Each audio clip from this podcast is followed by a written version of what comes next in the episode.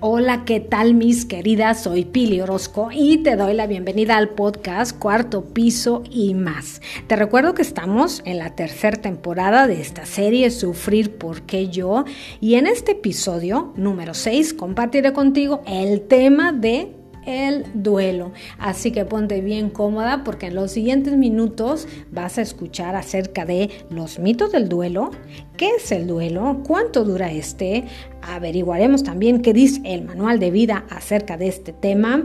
Voy a compartir contigo verdades que nos ayudarán a aceptar eh, las pérdidas de nuestros seres queridos. Y por último, para cerrar el episodio, voy a compartirte algunos tips para acompañar a un doliente.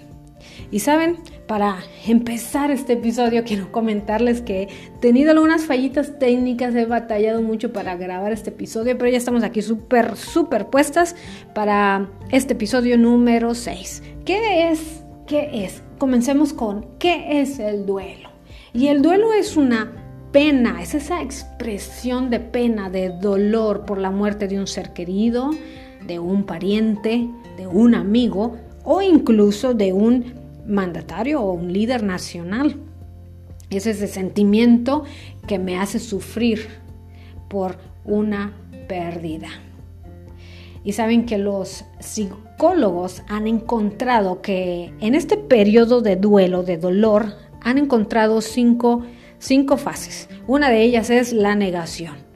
Esto no me puede estar pasando a mí. ¿Por qué mi papá? ¿Por qué no el borrachito de la colonia? ¿Por qué tenía que ser a mí? Esa es una de las etapas. Otra de ellas es la ira. Es donde se experimentan los sentimientos de frustración y de impotencia. La siguiente etapa es la negociación, donde queremos negociar con Dios, Dios, si tú me das más vida, prometo. Y aquí es donde empezamos a prometer, eh, hacer promesas a Dios. Otra de ellas es la depresión, esa tristeza profunda por lo que se está pasando y por lo que se va a venir. Y por último, la aceptación.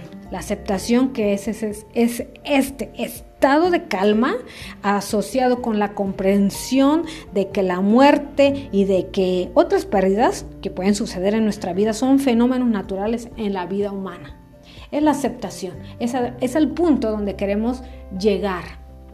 Pero, ¿por qué sufrimos tanto, mis queridas? Y me incluyo, todos sufrimos una pérdida, todos nos cuesta lidiar con el dolor, pero ¿por qué sufrimos tanto? Si ya sabemos que nos vamos a morir. ¿Y sabes por qué? Porque ni tú ni yo fuimos creadas para morir, sino para vivir.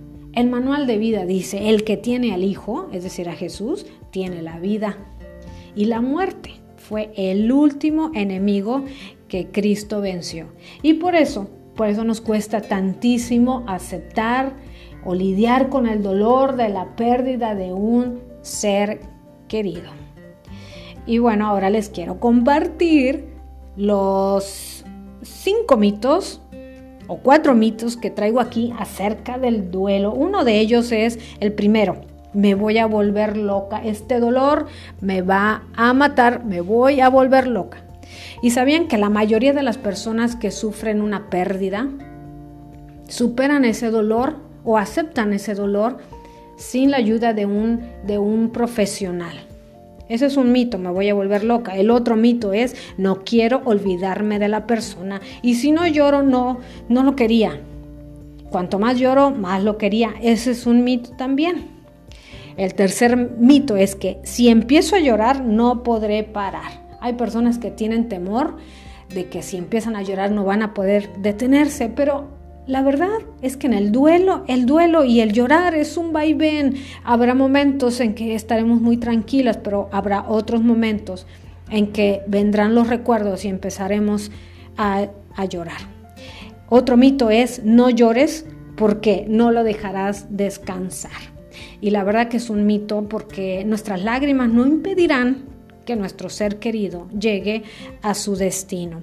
Y esta es una, esta información la saqué de una eh, tanatóloga y tiene esta, eh, tiene esta información y sabe que nuestras lágrimas, nuestras lágrimas eh, no van a impedir que llegue o que no llegue.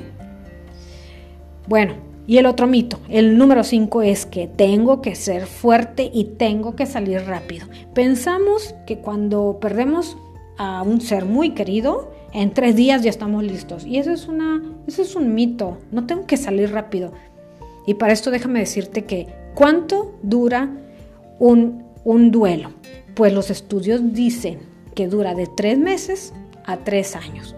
Después de este periodo se puede volver patológico, así que tenemos que tener mucho cuidado sobre el tiempo, ya sea que pasen tres meses o hasta tres años. Pero más allá de ese tiempo, ya tienes que poner mucha, pero mucha atención. Así que esos son los mitos y esa es la duración de un, de un duelo. Y, sabes que eh, tengo aquí unos datos interesantes y que cada persona manifiesta el dolor de una manera diferente, pero tiene que ver con tres, con tres datos. Una es la personalidad de la persona que está pasando por esta pérdida. ¿Cómo es tu personalidad? Tiene mucho que ver cómo vas a enfrentar ese dolor, porque hay personas que son muy emotivas y hay otras personas que no. Eh, tiene que ver la cultura, incluso el nivel socioeconómico. Y por último, la conexión emocional. Tiene que ver qué tan apegado o apegada eras a esa persona. Estos tres, tres eh, factores van a influir en la manera en que manifestemos el duelo ante esa, ante esa pérdida. Y bueno, ¿qué dice? ¿Qué dice el manual de vida acerca de, del duelo? Y déjame decirte que la, Biblia, es decir, el manual de vida, tiene un libro, un libro completito que habla sobre el dolor. Y ese libro se llama Lamentaciones que es una expresión de duelo por la suerte de Jerusalén. Jerusalén en aquellos tiempos era una ciudad preciosa, hermosa, con muros, con construcciones, y de pronto sufrió una devastación eh, por, los babilónicos y esta ciudad quedó devastada. Entonces sus habitantes empezaron a hacer duelo y de aquí surge este libro que, se llama Lamentaciones y ahí queda registrado todas las etapas del, lamento. Está muy interesante si tú quieres, si tú quieres eh, investigar más acerca del tema, te invito a que leas ese libro. Datos curiosos. Aquí te van datos curiosos sobre la Biblia, sobre el manual de vida. A Moisés, el gran libertador, a él le lloraron, el día de su muerte, le lloraron 30 días continuos, día y noche. Al rey Saúl le lloraron 7 días, una semanita. Pero a Jacob, Jacob, el padre de José, José el soñador, a él le lloraron 70 días, más de dos meses, día y noche. Pero, ¿qué pasaba? ¿Qué pasaba en el tiempo del duelo en, aquellos, en, aquellas épocas, en aquellos tiempos? ¿Qué pasaba? Mira, fíjate cómo expresaban el, el dolor lo primero que aparecía era el llanto, pero era un llanto con clamor, con una, en voz alta y con un clamor amargo. La apariencia física de la persona o de los dolientes era una apariencia desarreglada, sin peinarse. Eh, sus ropas estaban rasgadas, es decir, estaban rotas. Ellos mismos se rompían la ropa del dolor. Vivían tiempos de ayuno, el, el dolor no les dejaba ingerir alimentos se daban golpes de pecho. Así que de ahí vienen los golpes de pecho, de por mi culpa, por mi culpa, por mi gran culpa viene de ahí. El pegarse en el pecho es una expresión de dolor. También esparcían polvo sobre sus cabezas. Y eso es algo que en muchas culturas todavía se hace. También se quitaban las sandalias, se cubrían la cabeza y se cubrían la cara. También se mm, cortaban el cuerpo, que era algo que Dios les prohibió, y les dijo, no copien esas costumbres paganas de los pueblos que están a su alrededor.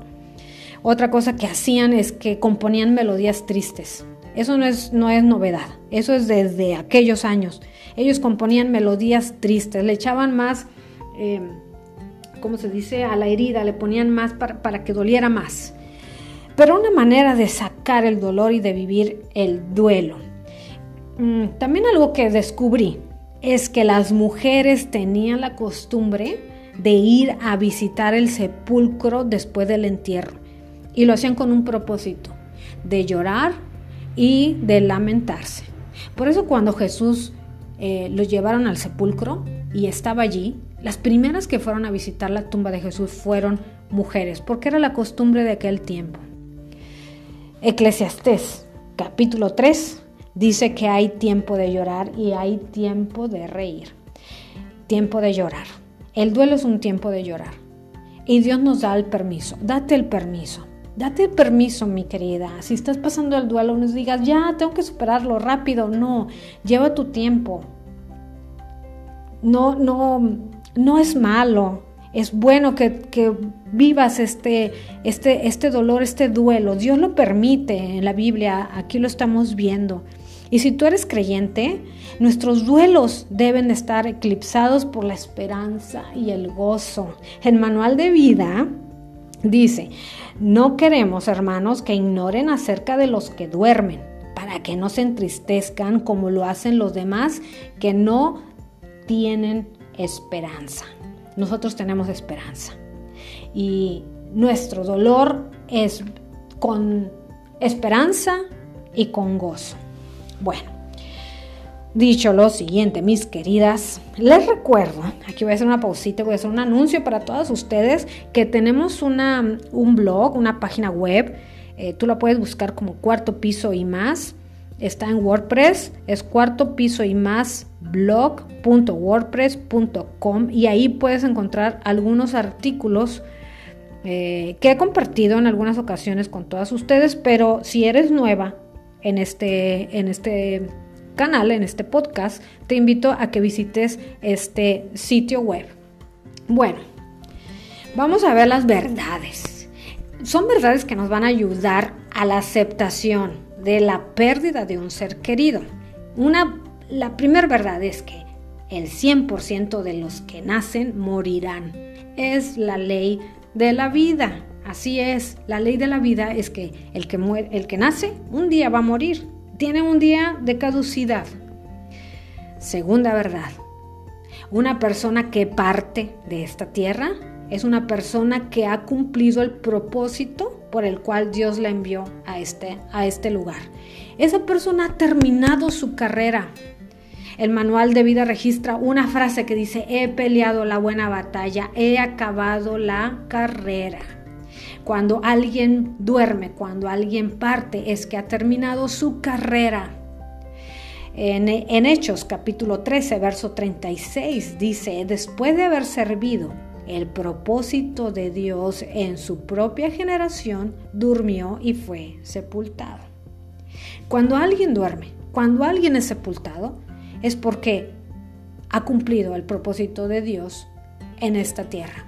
En el libro de Job, algo que me llena de tanta paz es saber que hay un dato que yo no lo sé, pero que Dios sí lo sabe. Es que Él sabe cuántos días están determinados para mí, para vivir en esta tierra. Incluso en, ese, en ese libro en Job, capítulo 14, habla de los meses. Sabes que Dios sabe cuántos meses voy a vivir en la tierra. Ese dato lo tiene Dios. Él sabe cuál es mi día de caducidad aquí en la tierra. No lo tengo yo. Por eso a veces nos preguntamos, o no sé si te ha pasado que te preguntan, oye, pero ¿cómo? Si tenía 19, tenía 15, o era un bebé, tenía dos meses de nacido, ¿qué pasó? Mira, Dios sabe cuántos días tenemos en la tierra. Es como los maratones o las personas que corren. Hay carreras de 100 metros, de 200, de 400, de 800. Incluso hay unos que, en los maratones corren 5K, 10, 15, 20, incluso 42K. Bueno, así es la vida. Cada uno de nosotros tenemos una carrera diferente, con diferentes metros o kilómetros. Y bueno, otra verdad, otra verdad, llevo, llevo dos. Otra verdad es que estamos de pasada aquí, Aquí en la tierra estamos de pasada, somos peregrinos, dice el manual de vida. Así que un peregrino está un tiempo en un lugar y después se mueve de dirección. Aquí estamos eh, peregrinos y un día llegaremos a nuestro destino. A nuestro destino vamos a llegar. Esas son algunas, algunas verdades, mis queridas, que nos van a ayudar a vivir el duelo, a aceptarlo, a aceptar ese, ese duelo. Y para cerrar el episodio, mis queridas, les, les comparto algunos consejitos que nos van a ayudar, nos van a ayudar para eh, acompañar a aquella persona que está viviendo un duelo, que perdió a su hijo de, repente en un, accidente, en un, no sé, en una, en una calamidad. Y a veces nos pasa que cometemos algunos errores. Ahí te van, ahí te van algunos. Decimos frases como estas, que hay que quitarlas y borrarlas de nuestro vocabulario. Échale ganas, es una frase que decimos comúnmente. Échale ganas, manita, vas a ver que vas a salir de esta. Esa persona seguramente le está echando ganas. No necesitamos decirle, esta frase no anima a nadie. Dios sabe por qué hace las cosas. Esa es otra frase que decimos normalmente. Y, saben que son frases clichés. Son clichés, son, son frases que las hemos escuchado de la tía, de la abuelita, de la vecina y no, y no las hemos analizado, pero no ayudan Dios sabe por qué hace las cosas. Créanme que muchas veces esta frase hasta puede ser peligrosa. Esa persona se puede enojar con Dios. Ah, o sea que Dios este, sabe por qué mi hijo se suicidó y, la, mujer o la persona que está pasando por esto de duelo puede hasta enojarse con Dios. Otra frase, aquí estoy para lo que se te ofrezca. ¿Sabes qué? El doliente ni siquiera sabe lo que se le ofrece porque muchas veces está pasando por un shock, por un, eh, un colapso emocional y no sabe. Lo mejor, lo mejor es que nos presentemos con una vianda a, su casa, que lleguemos con, con una canasta de fruta. Todo eso será una caricia al alma. Hay otro error que cometemos nos alejamos, nos em, convertimos en fantasmas. A mí me ha pasado muchísimas veces y no sabía cómo lidiar con esto hasta ahora que estoy investigando el tema. Pero ya sé cómo hacerlo la siguiente ocasión. No me debo desaparecer. ¿Cómo podemos estar presentes? ¿Cómo podemos estar presentes a la vida de una persona que está viviendo un duelo lo primero que hagamos es abrazarnos, abraza, abraza a la persona. Quizá no tengas palabras, no, pasa nada, no le digas nada, acompáñale en silencio. Los amigos de Job, cuando Job está viviendo su duelo, sus acompañantes estaban en silencio. Una temporada. Ya después empezaron a hablar y, y la regaron, pero, pero lo acompañaron en silencio. Y el silencio muchas veces es un consolador. Y eso, llévale comida, ayúdale con, el súper, eh, lleva a sus hijos una tarde, dile, vengo por tus hijos, los va a llevar al parque, los va a llevar al cine. Estos son consejos que nos pueden ayudar bastante para cuando una amiga, un amigo está viviendo este, este duelo y a veces no sabemos qué hacer, no sabemos cómo actuar.